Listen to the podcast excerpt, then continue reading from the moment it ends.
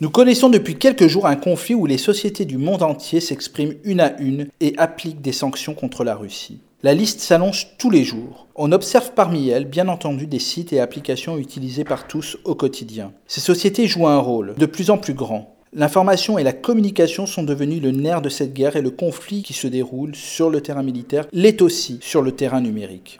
Sur le territoire russe, la guerre se passe que sur le terrain numérique, avec un appel à la population à utiliser que les réseaux sociaux russes et à ne consulter uniquement que les informations provenant de sources russes officielles. Sur le moteur de recherche Yandex, le Google russe, les résultats liés au conflit sont barrés d'une bannière appelant à l'attention face aux ressources qui pourraient contenir des informations inexactes. Les autorités russes nous ont demandé d'arrêter la vérification indépendante des informations publiées par Facebook par quatre organisations médiatiques appartenant à l'État russe, explique Nick Clegg, le vice-président de Meta en charge des relations internationales. Nous avons refusé, poursuit-il, et par conséquent, elles ont annoncé leur intention de restreindre l'usage de nos services. Les autorités parlent de censure à l'encontre de ces médias édités par des oligarques proches du pouvoir après la suppression de publications considérées comme fausses. Pour montrer le profond mépris envers Facebook, la restriction prenne la forme d'un ralentissement de trafic visant à décourager l'utilisation des réseaux sociaux étrangers. Ce blocage au sein du territoire russe s'accompagne d'opérations destinées à ralentir ou à empêcher également l'accès à Facebook en Ukraine.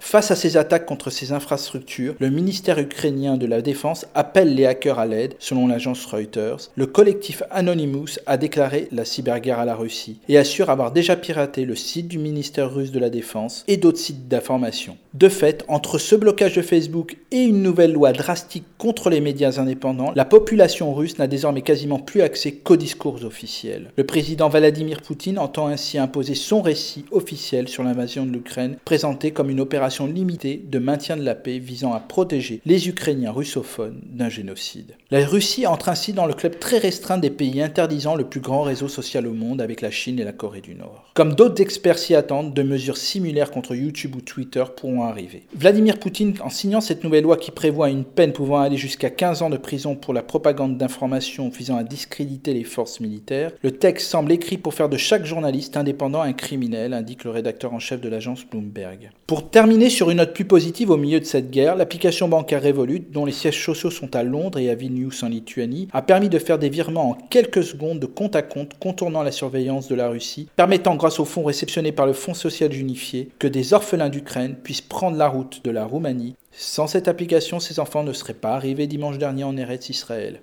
Espérons que la technologie fera pencher la balance du côté de la paix, de la sûreté et de l'information des populations pour voir enfin la fin de ce terrible conflit. À la semaine prochaine.